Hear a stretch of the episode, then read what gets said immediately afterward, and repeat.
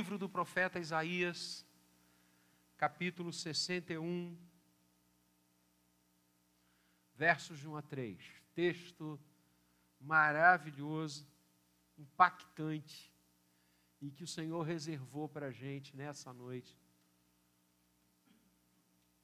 para pensarmos sobre o ministério do Messias e o ministério da igreja do Messias. Quero usar esse texto que você tão bem conhece e rogar que o Espírito do Senhor, que inspirou esta palavra, que revelou esta palavra, ilumine os olhos do nosso coração e nos desafie para aquilo que vamos ler, ouvir e guardar no coração nesse momento. Assim diz o texto, e para lermos a palavra de Deus, a gente fica de pé.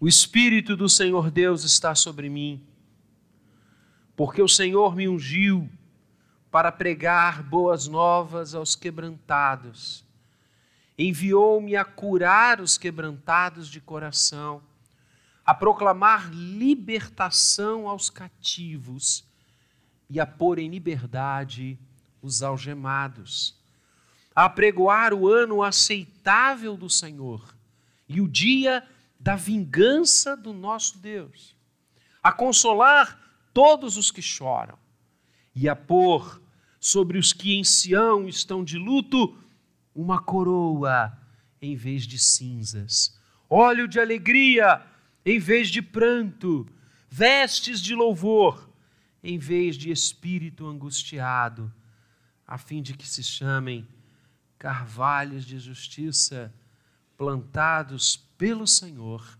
para a sua glória. Mais uma vez, fecha os seus olhos. Pai, ilumina-nos agora. Só o teu Espírito que inspirou e revelou essa palavra pode comunicá-la ao nosso coração. Os homens não podem. A capacidade humana não consegue. Só o Senhor pode mover o nosso coração na direção desta palavra viva, eficaz e apta para discernir os propósitos e os entendimentos do coração. Assim, usa-nos, fala-nos nesta noite, para a glória do Senhor da palavra, Cristo Jesus. Amém. Povo de Deus pode se assentar. Amados, essa passagem que acabamos de ler, para mim, é uma das mais lindas a retratar a missão do Messias. É disto que estamos falando. O profeta Isaías é chamado profeta evangélico não à toa. E não obstante ter vivido cerca de oito séculos antes de Jesus, cerca de oito séculos daquela noite em Belém, quando a noite se fez dia e a glória do Senhor inundou toda aquela região, com a maior boa notícia, a maior boa nova, Evangelion, que o ser humano já pôde ouvir e escutar, que naquela noite havia nascido na cidade de Davi, o Salvador, que é Cristo Senhor. E não obstante Isaías, quase um milênio dessa data ter vivido, ninguém falou mais de Jesus do que ele. Ninguém tece mais detalhes sobre a vida do Messias, a missão do Messias, aquilo que o Senhor faria através do Cristo. Messias é a expressão hebraica, Cristo é a expressão em grego, o redentor dos homens, aquele que Jó, e Jó, segundo a, a imensa maioria dos exegetas e dos estudiosos, é o livro mais antigo do Antigo Testamento. Jó disse: Eu sei que o meu redentor vive e que ele se levantará sobre a terra. É deste que se levantaria sobre a terra para esmagar a cabeça da serpente, que Isaías fala de forma tão profunda, tão bela, tão clara, tão incisiva e tão gloriosa. Ler acerca do Messias, ler acerca do Senhor Jesus no livro de Isaías, é para a gente ler de joelho, é para a gente deixar a água correr do olho, é para a gente se emocionar.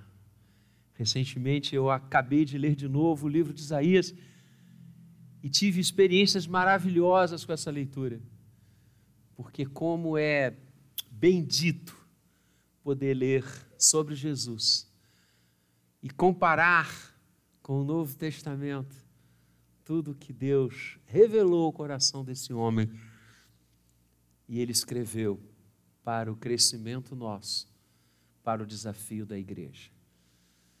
Por que Deus se fez carne? Por que a noite de Belém aconteceu? Qual o propósito do Senhor em ter se esvaziado, esvaziado de sua glória e assumido a forma de um homem? E não a forma de um homem apenas, mas de um homem servo, que obediente foi até a morte de cruz. Qual o propósito de Deus? Qual o propósito da eternidade tornar-se carne? Do Todo-Poderoso se fazer uma criança frágil em Belém da Judéia. Qual o propósito de Deus em tudo isso? Qual a missão do Messias? Aquele prometido desde que o homem caiu, desde que o homem se divorciou de Deus, deu as costas ao seu amor, deu as costas ao seu projeto, fendendo a relação maravilhosa, divorciando-se dele, desde aquela hora, relatada em Gênesis 3, a promessa da graça aconteceu imediatamente.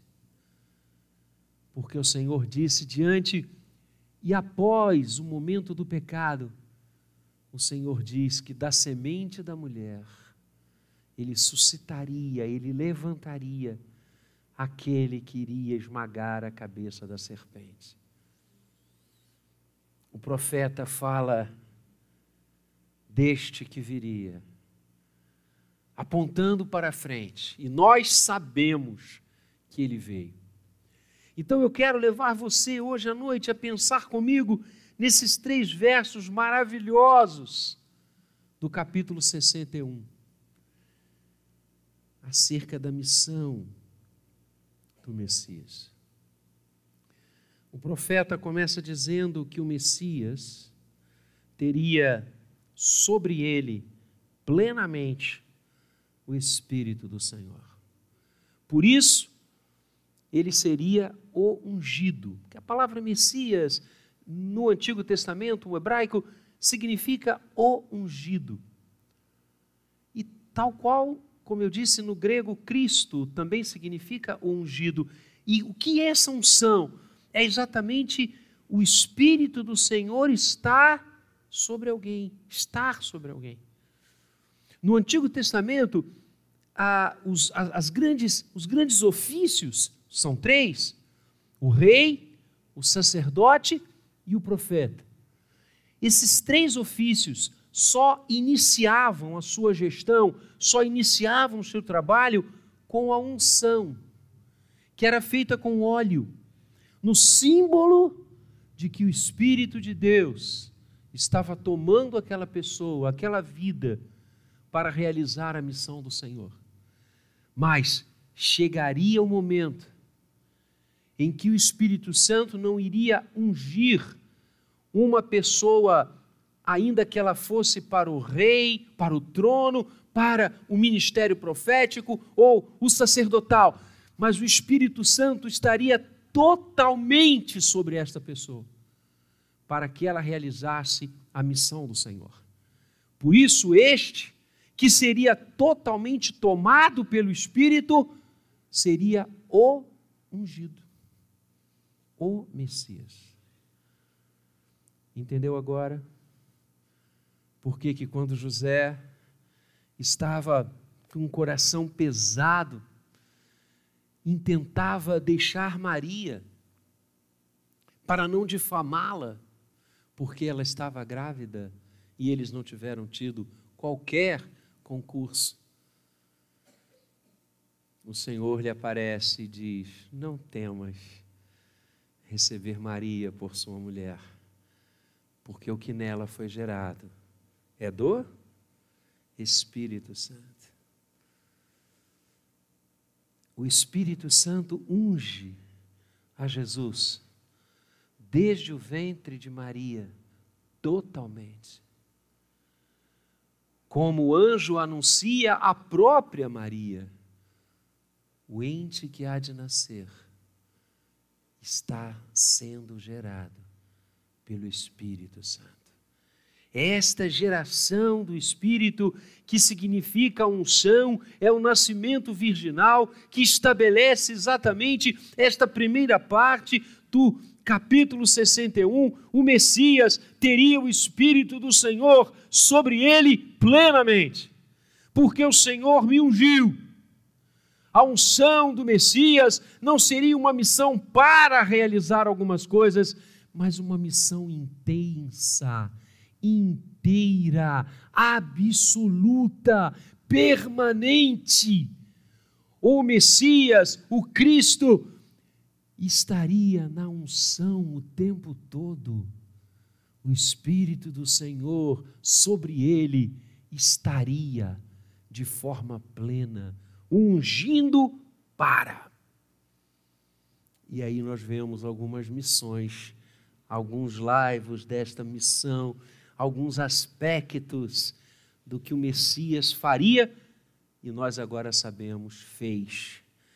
O Espírito do Senhor Deus está sobre mim, porque o Senhor me ungiu para pregar boas novas aos quebrantados. Pregar, anunciar, proclamar. Essa palavra usada aqui por Isaías, também a palavra no grego usada para traduzir proclamação, anúncio, kerigma, tem a ver com uma fala alta, uma fala explosiva, uma fala impactante não é uma pregação, não é uma fala que se faz debaixo do alqueire, não é uma pregação que se apresenta escondida em subterfúgios, mas é uma proclamação altaneira. É como a fala do atalaia, é como a fala daquele que está com o coração explodindo de alegria e quer que todos saibam a mensagem que ele está trazendo. Sim, me ungiu para pregar boas novas aos quebrantados. E o seminarista Will, lindamente, no nosso momento doutrinário, falava do que é esta boa nova. É a boa nova que Deus amou o mundo de tal maneira que deu seu filho. É a boa nova de que Deus estava em Cristo reconciliando consigo mesmo todas as coisas é a boa nova que proclama que agora, no seu sangue, no sangue da cruz, nós temos a plena redenção. É a boa notícia de que onde abundou o pecado, superabundou a graça. É a boa nova de que Deus não levou em consideração o tempo da separação do pecado humano mas lançou sobre Cristo o nosso escrito, escrito de dívida que era contra nós, e o anulou plenamente pelo sangue da cruz. É esta boa notícia que o Senhor Jesus vem trazer. E a quem essa notícia é dirigida? Aos quebrantados. A palavra hebraica aqui, quebrantado, significa literalmente os destruídos, os quebrados, aqueles que estão em pedaços, aqueles que não têm mais esperança, aqueles que estão moídos. Sim, esta boa nova chega aos quebrantados. Que coisa linda. Aqueles que não conseguem mais enxergar o dia de amanhã, aqueles que já sofreram tanto por coisas criadas muitas vezes por si mesmos, pelos outros, pelas agruras desta vida, pelas correntes do pecado, pela destruição dos vícios. Aqueles que não conseguem enxergar um novo amanhecer. Chega o grito, o grito da cruz, o grito do túmulo vazio, dizendo: Olha, o Messias veio, o Salvador veio, e por mais quebrado que você esteja, por mais em pedaços que a sua vida esteja, ela pode ser recomposta como o vale de ossos secos que Ezequiel viu. Esse é o nosso Deus, essa é a missão do Salvador. Pregar aos quebrantados, curar os quebrantados de coração. A segunda coisa que o texto fala da missão do Messias é a cura, a restauração. Porque é interessante, a palavra usada aqui vai muito além da ideia da cura física. Por isso, ele atrela aqueles que estão quebrados no coração. É uma cura ampla, é uma cura maior esse texto ele está todo no Evangelho de Mateus. Quando o evangelista diz que percorria Jesus a Galiléia, pregando nas sinagogas, curando toda sorte de enfermidades e ensinando as coisas do reino. Nesse tripé do ministério do Senhor, proclamar, curar e ensinar, é exatamente o que está aqui. E também ali, quando Mateus fala, ele usa um verbo muito maior do que da cura física, terapeu. O Senhor curava não apenas a enfermidade do corpo, mas notadamente a enfermidade da alma, os quebrados de coração, aqueles que estão com as suas emoções destruídas.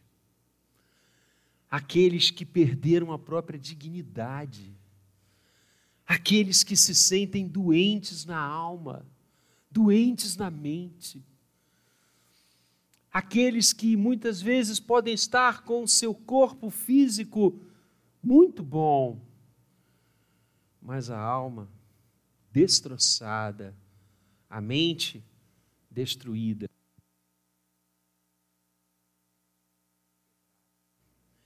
Estes são aqueles que ouvem a pregação, o grito da liberdade, o grito da restauração, o grito da nova vida que o Messias traz.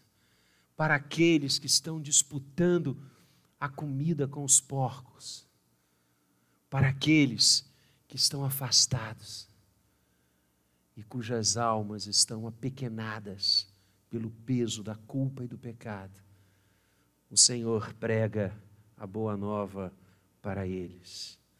A proclamar libertação aos cativos e a pôr em liberdade os algemados.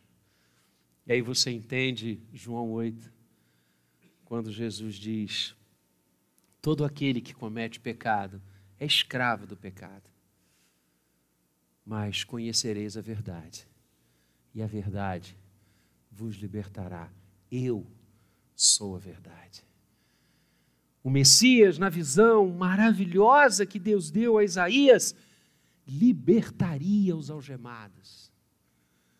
Os algemados dos cárceres humanos também, mas muito mais os algemados de coração, os cativos pelas prisões de uma vida sem Deus, aqueles que estão acorrentados às coisas deste mundo, ao fascínio deste tempo, aqueles que estão presos a ensinos, a doutrinas, a práticas absolutamente distorcidas e longe do Deus eterno aqueles que fizeram de sua caminhada prisão, aqueles que não conseguem se libertar de coisas que o prendem e o trazem para baixo, complexos, angústias, tristezas, traumas,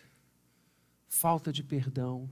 A lista é quase interminável de coisas que aprisionam as pessoas. Aprisionam ao passado, aprisionam a coisas que aconteceram, aprisionam a situações que vilipendiaram aquela vida, aprisionam a práticas que muitas vezes começaram por causa dessas frustrações e tristezas. E essas coisas algemam e levam para o inferno o Messias. Ah, o Messias, quando ele chegar, ele irá proclamar libertação aos cativos e a pôr em liberdade os algemados, a pregoar o ano aceitável do Senhor. E essa expressão é quase técnica no Antigo Testamento.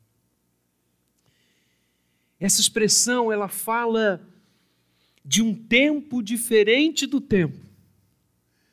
Não é o tempo da cronologia, não é o tempo histórico, não é o tempo da sequência dos dias, das semanas, dos meses e dos anos, não é o tempo que podemos contar, mas o ano aceitável do Senhor, o start disto, é o tempo da graça é o Kairos, é o tempo onde tudo se faz novo.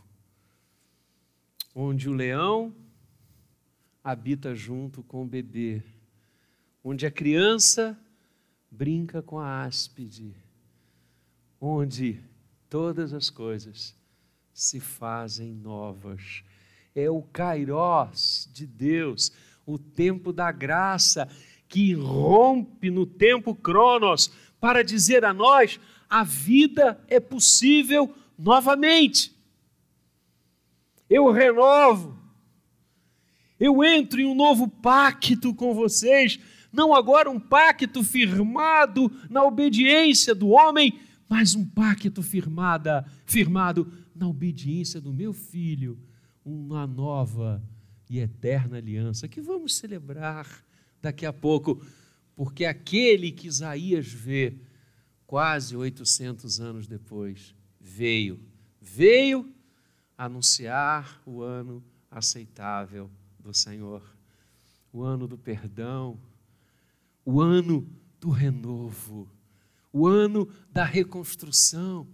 Paulo entendeu isso como poucas pessoas, a ponto dele dizer que em vindo a plenitude do tempo, pleroma, toaion, a plenitude de tudo que se aguardava, a plenitude deste tempo novo, Deus enviou o seu filho, nascido de mulher, nascido sob a lei. A manjedoura inaugura o ano aceitável do Senhor. A vinda do Messias inicia como aprendemos hoje de manhã, o já agora e aumenta a nossa expectativa do ainda não. Mas sonhamos com esse tempo que vai chegar, porque já teve início na chegada do Rei, do Rei dos Reis. Sim, e aquele tempo será o dia da vingança do nosso Deus. Também uma expressão técnica. E os profetas falam muito sobre esse tempo, que é o tempo da justiça. É o tempo que todo homem dará contas de si mesmo a Deus, ele vai chegar. Mas para nós outros, que tememos o seu nome, já nasceu o sol da justiça. E como Paulo tece lindamente em, nas suas cartas à igreja em Corinto, no grande julgamento do trono de Deus, nós já estamos absolvidos em Cristo Jesus. Não por nós. Por isso, o dia da vingança do nosso Deus, que será tremendo, não tenham dúvidas disso, mas nós já estamos sob o sangue do Cordeiro. E desde o Êxodo, quando o sangue do Cordeiro foi aspergido nos umbrais das portas dos judeus no Egito, o sangue foi por sinal e a graça passou por ali, poupando essas vidas. Assim também nós seremos poupados neste dia da vingança do nosso Deus, não por nós, mas porque Cristo, aquele cujo Espírito Santo estava totalmente sobre, nos garantiu isto. As minhas ovelhas ouvem a minha voz, me seguem, eu lhes dou a vida eterna. Ninguém as arrebatará das minhas mãos, e eu as ressuscitarei no último dia.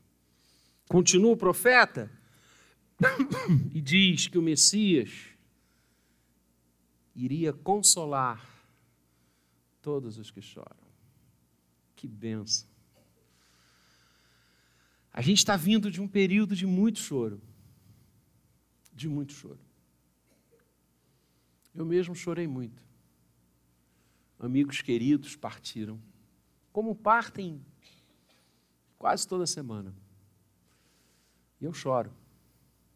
Choro quando vejo não apenas a saudade dos que eu amo, mas choro quando vejo os caminhos que tantas pessoas trilham e tomam para si.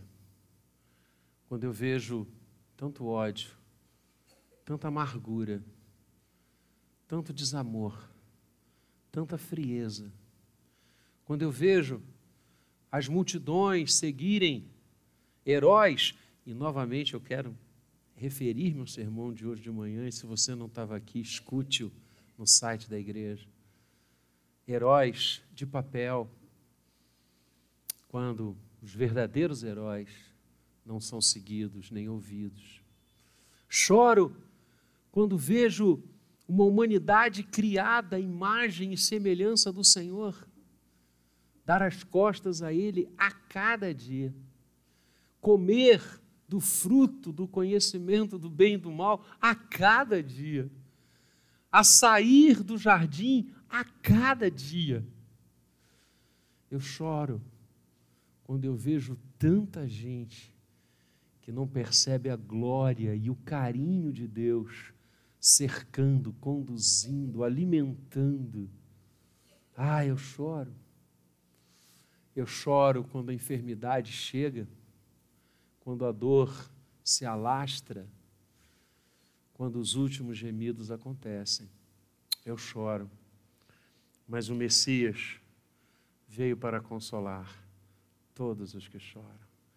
E aí a gente vai para João 14, 15 e 16, quando no último discurso de Jesus, antes de ser levado à cruz, ele disse aos seus discípulos: Eu rogarei ao Pai, e ele enviará um outro consolador ele é o nosso consolador. O Espírito Santo é um outro consolador, no grego, da mesma espécie, da mesma natureza, afirmando a Trindade.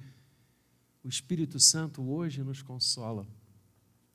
O Messias veio para nos consolar. E chegará o momento em que eu não vou chorar mais, nem você, porque Ele enxugará de nós toda lágrima chegará esse dia, porque o Messias veio para consolar todos os que choram e a pôr sobre os que em Sião estão de luto, uma coroa em vez de cinzas. A expressão aqui, Sião, é uma expressão emblemática, não apenas a geografia de Jerusalém, mas a nova Jerusalém, a Jerusalém eterna, a cidade do povo de Deus. Quando falamos em Sião, estamos falando de nós, o povo do Senhor, nós que estávamos de luto, o consolador, o pregador, o ungido, veio para colocar sobre o nosso luto uma coroa em vez de cinzas óleo de alegria em vez de pranto, veste de louvor em vez de espírito angustiado. Que coisa linda, que cena! Olha só, vestes de louvor ao invés de cinzas. Lembra a aplicação das cinzas no Antigo Testamento? As pessoas, quando erravam, quando pecavam, quando estavam em profunda angústia e sofrimento, elas se cobriam com sacos e cinzas. Era um símbolo de abatimento, de tristeza. O que o profeta está dizendo é que o Senhor Jesus colocaria sobre nós, que de luto estávamos, coroa e se a cinza é um sinal de sofrimento e dor, a coroa é um sinal de dignidade. É isso que o Messias faz com a gente. É isso que Jesus faz conosco. Ele tira o nosso luto e nos coloca vestes de alegria. Ele tira a nossa cinza e coloca a coroa. E aí, nós deixamos de ser espíritos angustiados, abatidos, entristecidos e passamos a ser carvalhos de justiça. Não como a folha que o vento dispersa, mas carvalhos de justiça. Árvore frondosa, plantada pelo Senhor para a sua glória. É isso que eu e você somos nesse mundo. Não, não estamos mais entre aqueles que se vestem de sacos e cinzas. Não estamos mais entre aqueles que pranteiam. Não estamos mais entre aqueles que são definidos por espíritos angustiados. Por quê? Porque o Messias pôs sobre nós uma coroa derramou sobre nós óleo de alegria, colocou sobre nós veste de louvor. Não somos mais palha, somos carvalhos de justiça, plantados pelo Senhor para a sua glória.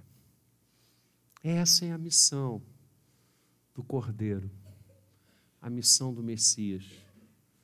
Ele veio para tudo isso e muito mais.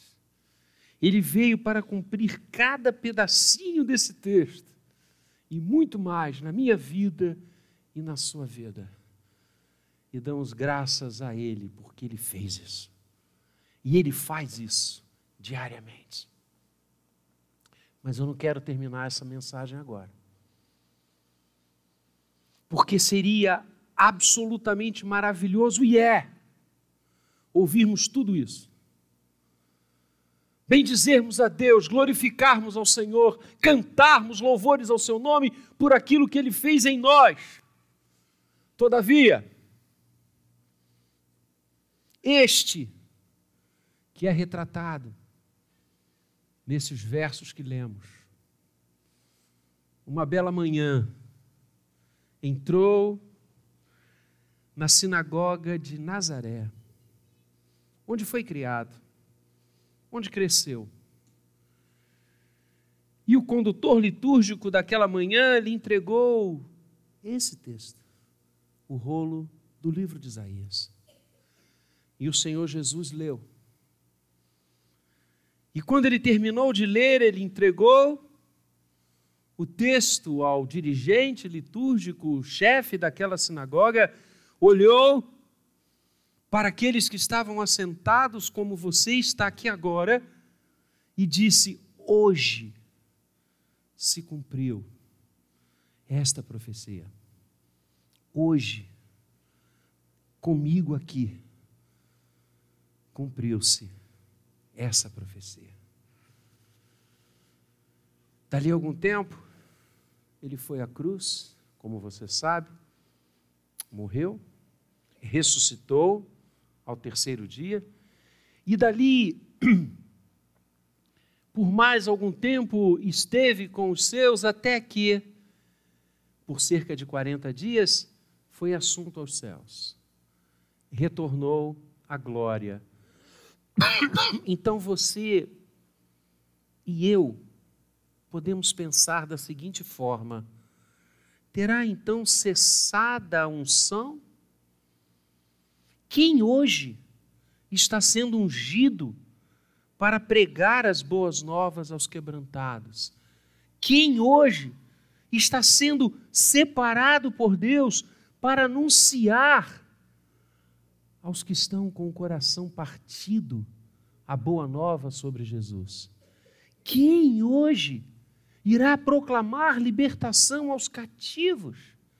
Quem hoje irá pôr em liberdade os algemados? Quem hoje irá pregoar o Kairós, o tempo da graça, o tempo do renovo, o tempo do perdão? Quem vai falar da vingança do nosso Deus? Quem vai consolar os que choram? Quem colocará sobre aqueles que estão de luto uma coroa, em vez de cinzas, óleo de alegria? Quem colocará sobre aqueles que estão com o espírito angustiado vestes de louvor?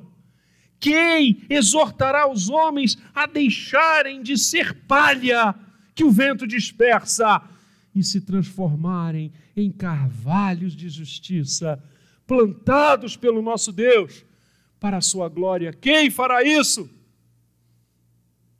Estou olhando para eles.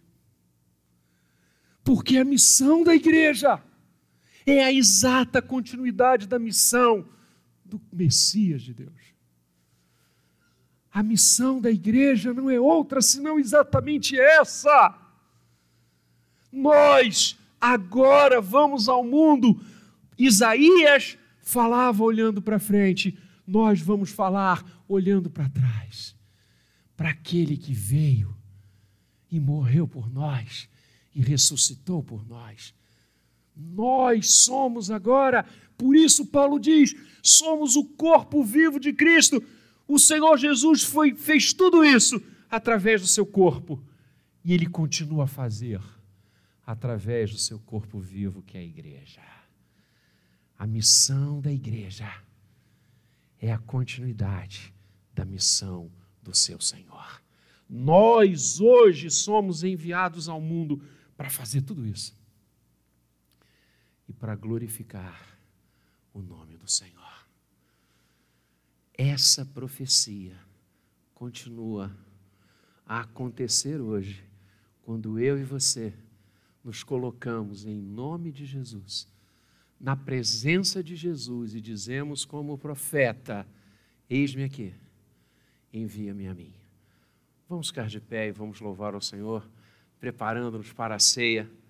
Louvado seja o seu nome, porque ele veio. Louvado seja o seu nome, porque ele nos envia.